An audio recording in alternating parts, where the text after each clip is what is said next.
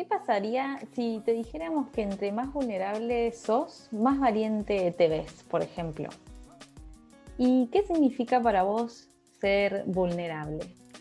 Tómate estos dos segundos, tres segundos, para responderte a estas preguntas. Porque hoy con Dali tenemos un episodio dedicado a esta gran palabra que, que por mucho tiempo, hasta hace dos días atrás, en mi cabeza por lo menos tenía un significado totalmente distinto.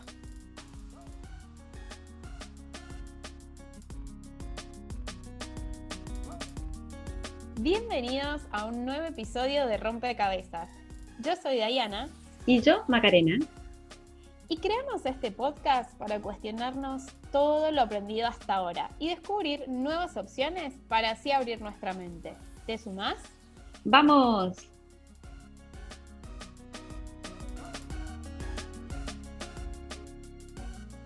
Con Dai la semana pasada compartimos un episodio eh, que se los queremos recomendar, que es de, está en Netflix. Es una charla de alrededor de una hora y media de la gran, gran Brené Brown, que en algún momento de nuestras vidas ojalá podamos tenerla como invitada porque yo me vuelvo loca. Eh, tenemos que practicar no solo el nivel de inglés, sino que, sino que tenemos que, practicar nuestro... muy famoso y ser muy famosa. Pero Brené Brown es una gran mujer eh, que está estudiando y se encuentra en este momento eh, muy capacitada eh, con cuatro pilares súper importantes para nosotras. La vulnerabilidad, el coraje, la vergüenza y la empatía. Crack, 15 años de estudio para, para saber de qué se trata, cómo, cómo actúa el hombre, cómo actúa el cerebro. Y bueno, a raíz de de uno de sus videos que, está en Netflix, es que hoy nuestra charla se va a basar en esto y qué nos pasó a nosotras cuando vimos ese episodio, eh, qué nos quedó y, bueno, y todos los insights y todas las cosas que nos quedaron como todos los papeles que, tenemos con Dai pegado a nuestros post-it de, frases de Brené Brown. sí, literal. ¿Qué te pasó, Dai, a vos cuando viste su, su entrega? Wow, no, me quedé literal impactada. No, no podía comprender los primeros minutos cuando ella empieza a comentar de sus anécdotas, porque me encanta, me gusta muchísimo cómo Brené Brown eh, da todas sus conferencias, tiene un modo muy, muy emotivo, pero también muy gracioso de contar sus experiencias y sus historias. Y en una de las historias que comenta en este documental, dice que iba en un avión a una conferencia y bueno, se le pone a hablar la persona que tiene al lado, entonces el tipo le pregunta a qué se dedica y ella, eh, dentro de la explicación que le da, le dice, me dedico, soy investigadora, me dedico en este momento a investigar sobre la vulnerabilidad y la valentía. Entonces el tipo le dice, ah, sí, claro, dos pilares totalmente opuestos. Y ella se empieza a reír en este documental y empieza a explicar que, no, que era todo lo contrario. O sea, y en mi cabeza, en esa milésima de segundo, yo tampoco entendía cómo, cómo, la, cómo la valentía es lo mismo que la vulnerabilidad.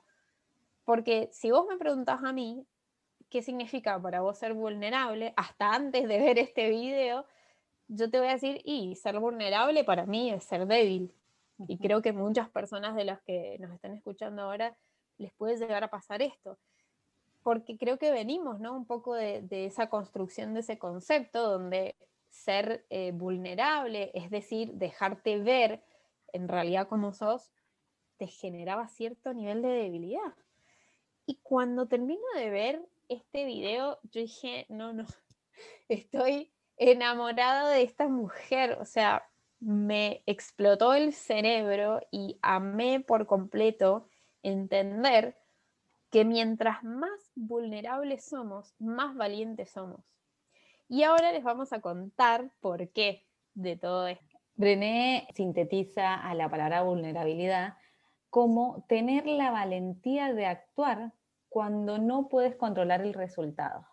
¡Boom! Se me explotó la cabeza porque yo dije, claro, porque eh, también uno de los ejemplos que daba ella eh, era, no es que sos vulnerable porque estás posteando en tus redes sociales absolutamente todo tu día. El día que vas a la manicura, cuando te peleaste con tu pareja, si te vas a hacer depilación o no te vas a hacer depilación. Eso no es ser vulnerable, eso es divulgación.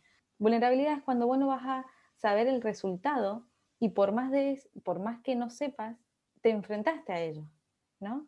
Eh, eso es para ella la vulnerabilidad súper arraigada con la valentía que te llevó a, ser vulnerable.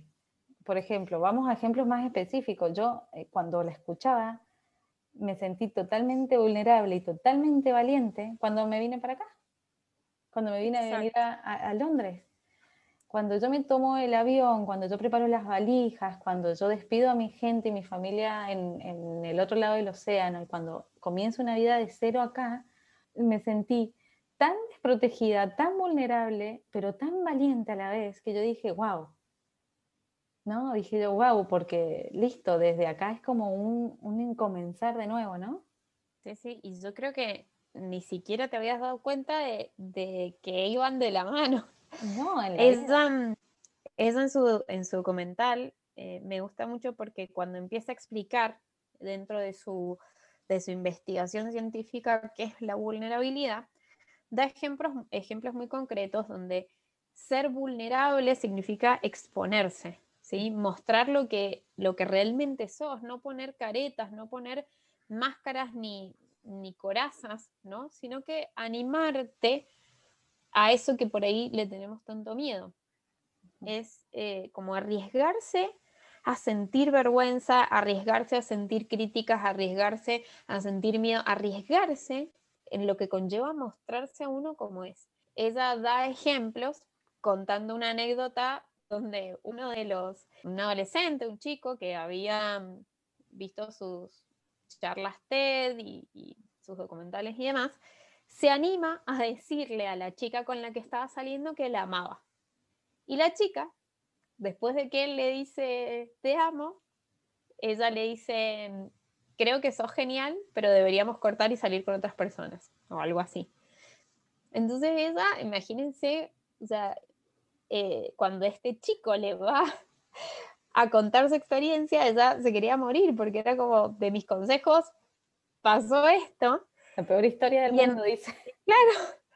Y en realidad, el chico, mediante esta experiencia, descubre lo valiente que había sido de ser vulnerable de no tener el control de lo que iba a pasar después de, declararle su amor a esta chica, y aunque no fue lo que él esperaba, se sintió más valiente que nunca. Entonces, como que este, este concepto de vulnerabilidad me parece hermoso, me parece que, es un concepto que deberíamos saber todos los seres humanos. Entonces, que también te permite un poco eh, de contracturar eh, el concepto de sos débil si te mostrás como sos, sos débil si te mostrás y, y, mostrás tus sentimientos y decís, che, la verdad que esto me dolió, esto, o, me muestro así aunque me vayan a criticar, o, o, hago esto aunque me va a dar miedo, es maravilloso. Y también dice que sos valiente si te animás a vivir en la arena, que me encantaría, Maca, que expliquemos qué es lo que para ella significa vivir en la arena para ella significa vivir en la arena es estar en el ring, ¿no? Eh, eh, no se lo queremos spoilear tanto, porque estaría bueno que, también después de este, de este mm, episodio vayan y corran a, ver ese, ese, documental, pero mm, para mí, por ejemplo, vivir en la arena es, es estar acá, estar en la pelea, estar en la lucha, en elegir la valentía por sobre la comodidad, como dice ella arriesgarme. Y bueno, ¿y qué pasa si soy la que dice el primer te amo? ¿Y qué tiene, ¿y qué tiene si soy la que va a pedir una, entrevista de trabajo y no sabe hablar inglés y, hace señas? ¿Y, qué, ¿Y, qué, pasa si, si al chico que me gusta me acerco y le digo qué lindo que sos? ¿No? E, es eso, es estar en la arena, es decir, puede ser que te vaya mal, puede ser que, te digan que no, puede ser que esté rechazada, pero bueno, cada vez va a ser menos y cada vez te vas a sentir más fuerte y más valiente y, las cosas que van a ir pasando a, través de los días que, vengan, eh, te vas a sentir más fortalecida. Para mí es eso, te va a ir mal y sí, porque ¿cuántas veces nos han rechazado? A mí cuántas veces me han dicho que no. Muchísimas, desde trabajos, personas, amigos, eh, gente que me gustaba, eh, no sé, conversaciones en redes sociales, lo que fuera, no he tenido la respuesta que he querido. Y aún así que he dicho, y bueno, voy por otra, y veo qué pasa acá, y veo qué pasa allá. No me he quedado en la comodidad diciendo, bueno, eh, no sé, ya vendrá algo, ya vendrá alguien. No, entonces ella eh, habla de esto, bueno, eh, peleemos en la arena, quiero estar en la arena, prefiero la valentía antes que la comodidad. Me voy a golpear, me van a pegar, me van a rechazar, pero acá, en la arena. Y otra cosa que nos encanta y con Dalle la compartimos, porque también es un tema muy milenario de, de este siglo, es que si no hay alguien que esté en la arena como vos, o si las personas que tenés a tu alrededor no están en la arena como vos, peleando a la misma par y rompiéndose la cara a la misma par, no deberías aceptar críticas de personas que no estén donde vos estás o que, que, hayan estado por lo menos donde vos estuviste, ¿no? Tal cual. Ella habla mucho de esto de, a ver, vivir en la arena, como dice Maca, es vivir en el lugar de la valentía, vivir en este lugar de elegir ser valiente y elegir ser, ser vulnerable con todo lo que esto implica. Entonces, en este lugar viviendo desde este lugar de valentía, te van a pasar mil cosas. Vas a fracasar. No es que quizás, bueno, me voy a preparar para fracasar, como dice el documental. Vas a fracasar, te vas a caer, vas a, digamos, te va a doler. Pero lo enriquecedor que va a venir después, no lo van a vivenciar las personas que te señalan desde su lugar cómodo, que te critican tu trabajo sin siquiera haberse arrimado a ser valientes, a, ponerte en, el lugar de donde vos estás, siendo vulnerable, mostrar, mostrándote, arriesgando, sintiendo miedo, sintiendo toda esa adrenalina que genera el ser valiente. Entonces, ella comentaba que muchas veces cuando estamos haciendo nuestro trabajo y viene gente de afuera a criticarte, muchas personas optan por decir, bueno, ya está, me importa un carajo lo que piensen. Y ella comentaba que en realidad el cerebro está programado para que sí le importe la opinión de las personas, del resto. Pero acá lo que ella invita a hacer es que vos seas consciente de a quién vas a escuchar de todas esas críticas. Entonces, vuelvo a, recalcar, este mensaje eh, que dice Maca. No aceptes críticas de personas que no se están animando a ser valientes como vos de personas que están desde su lugarcito cómodo, desde su seguro, desde donde se sienten pececitos en el agua, a criticarte cuando ni siquiera han intentado exponerse y ser vulnerables y valientes.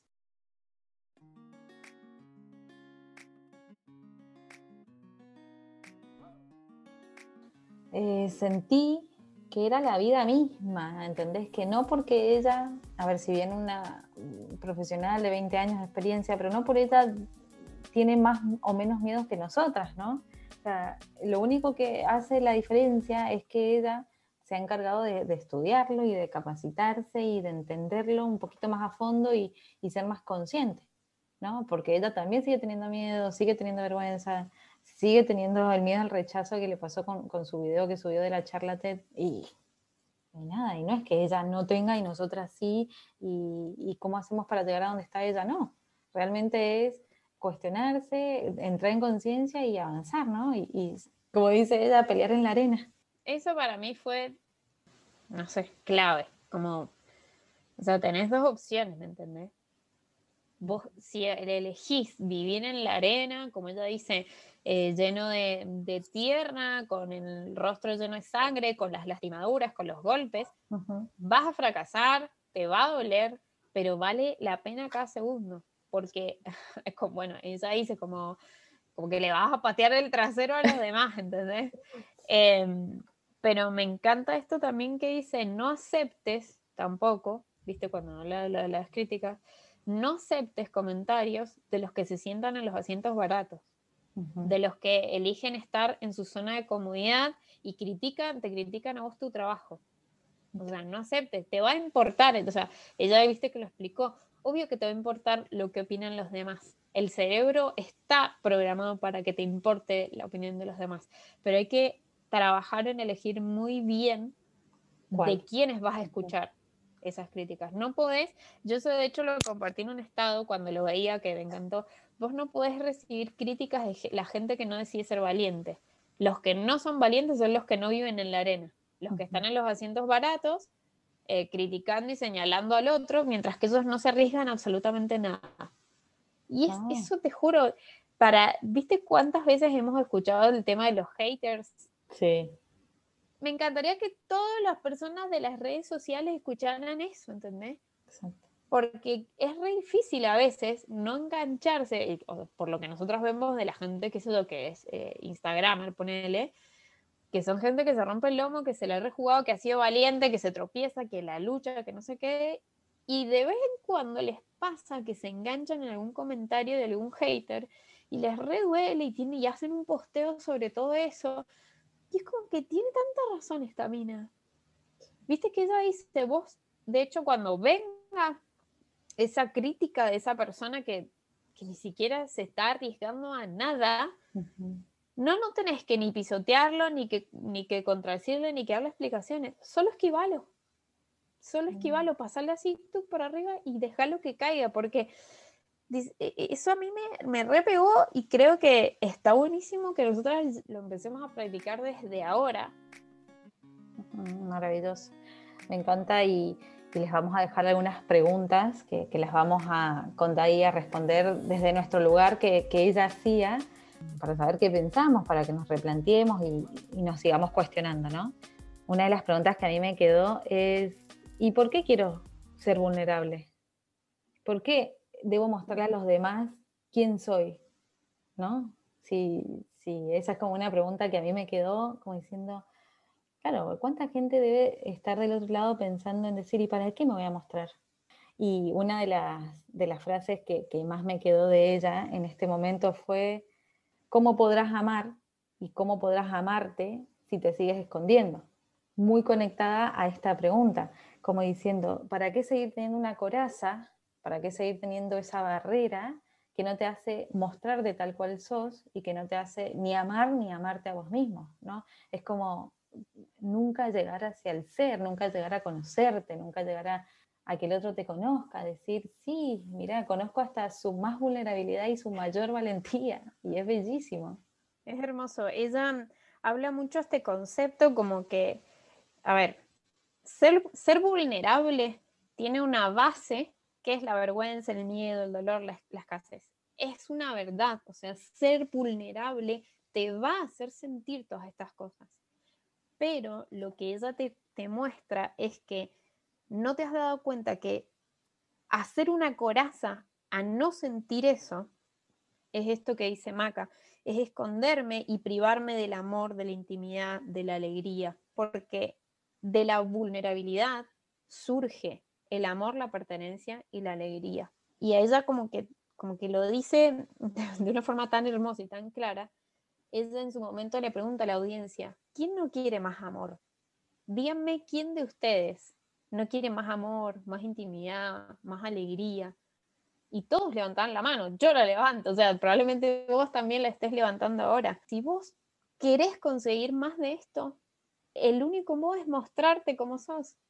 Porque con una coraza no, nada va a penetrar, nada va a llegar a ese ser que vos sos. Si no dejas conocerte, si no te mostrás como sos, si no te aceptás a vos mismo, nada va, nada de lo que sí queremos, digamos, va a llegar, ¿no? Bellísimo, amiga. Me ha dejado toda la semana pensante este, este episodio porque me ha cambiado la cabeza más que nada a, entender, me ha ayudado a entender que, todo está relacionado a una emoción, ¿no? Porque todo lo que vamos pensando, actuando y sintiendo está ligado a una emoción. Y la emoción que está ligada a esta palabra es la del miedo, ¿no? Porque si le quieres poner una cara, si le quieres poner una, un adjetivo, digamos, a, a qué es lo que te causa ser vulnerable, es miedo. Y te causa miedo ver a que tu pareja o tu papá o tu mamá se muestren tal cual son, o lloren, o estén mal, o estén muy felices, o estén alegres, te, da miedo decir, ¿qué va a pasar? ¿Cuánto nos incomoda? ¿Cuánto nos incomoda? Veo una persona llorar, veo una persona... Y es como, bueno, bueno, ya, ya, no llores. O sea, es como nos molesta, nos incomoda por completo cuando el otro se muestra vulnerable. Entonces también lo estamos invitando a que no lo sea.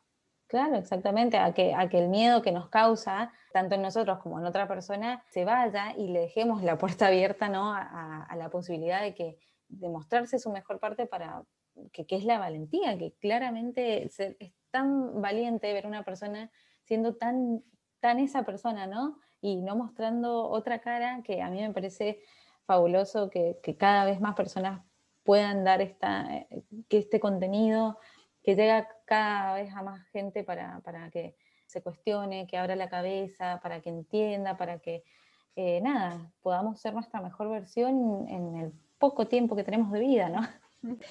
Sabes que a mí me gustaría, antes de que cerremos, quiero aportar un término más que me parece maravilloso, lo hemos de hecho mencionado en varios podcasts, pero creo que es algo que a mí me pasa al menos muchos días me olvido, que es el tema del agradecimiento. Ella, en una parte donde menciona los pilares, las bases que hacen también a la vulnerabilidad en la parte linda, ¿no? Desde que ser vulnerable te invita al amor, a amar más, a la pertenencia, ¿no? A esto de pertenecerte a vos mismo. Eh, menciona el tema de la alegría y a mí esto me tocó de lleno porque le tenemos miedo a estar alegres. Le tenemos terror a sentir esa sensación de alegría por mucho tiempo.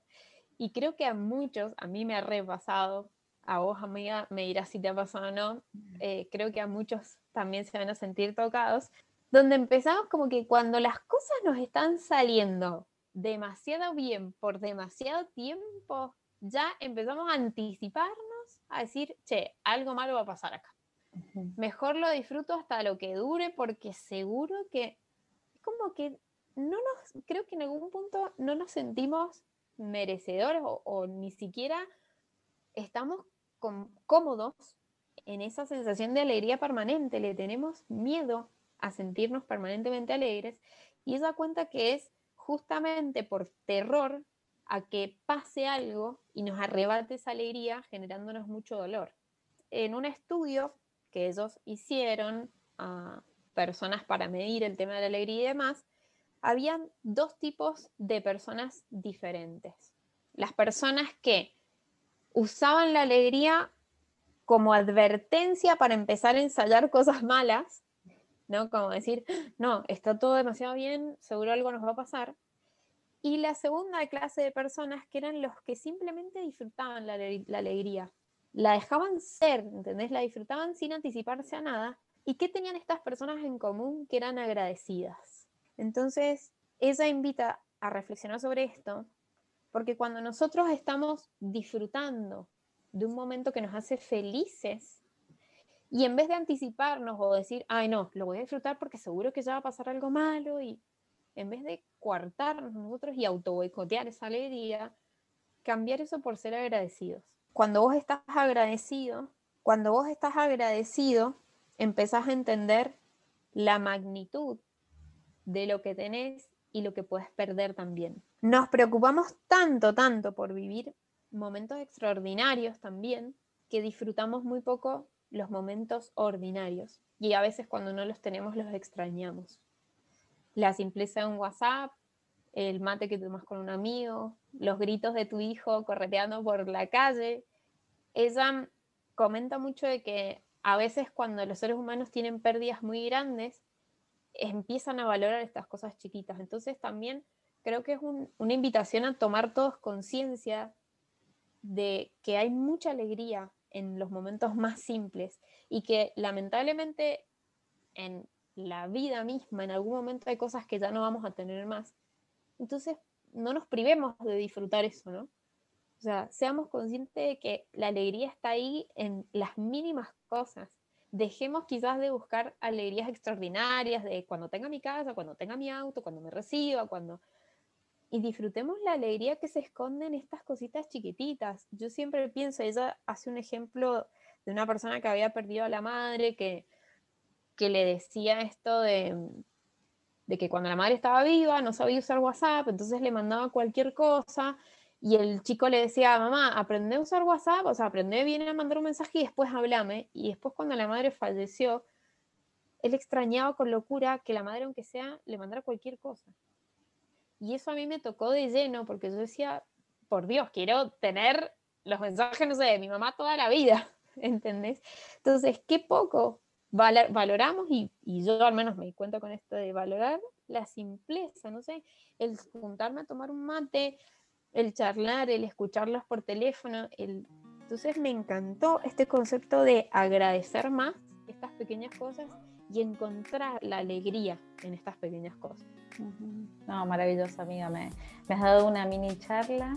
Me he quedado acá encantada con lo que acabas de decir y comparto y coincido. Y, y por, por, más valentía, por más vulnerabilidad, por más alegrías y por más agradecimiento. Y voy a finalizar con una pregunta para que te la hagas, para que la trabajes y, y para que sigamos avanzando, ¿no? ¿Qué es lo que no estás diciendo que requiere de valentía y vulnerabilidad? Uy, hermosa esa pregunta, durísima y hermosa, hermosa. Los invitamos a que busquen en Netflix, si lo tienen, eh, el episodio de, ponen eh, en el buscador Brené Brown. Nosotros acá en las redes sociales vamos a poner bien el link y todo que, va a llegar directo, porque merece que el mundo entero lo pueda ver. El documental se llama la llamada de la valentía de Brené Brown. Es maravilloso. Pero bueno, como dicen acá, les vamos a dejar todo anotado. Esperamos que lo hayan disfrutado tanto como nosotros, que hace una semana venimos totalmente extasiadas de emoción por este documental. Los esperamos por nuestras redes sociales. Esto sí que nos dejó más vulnerables todavía. Les mandamos un beso grande. Chao, chao. Adiós.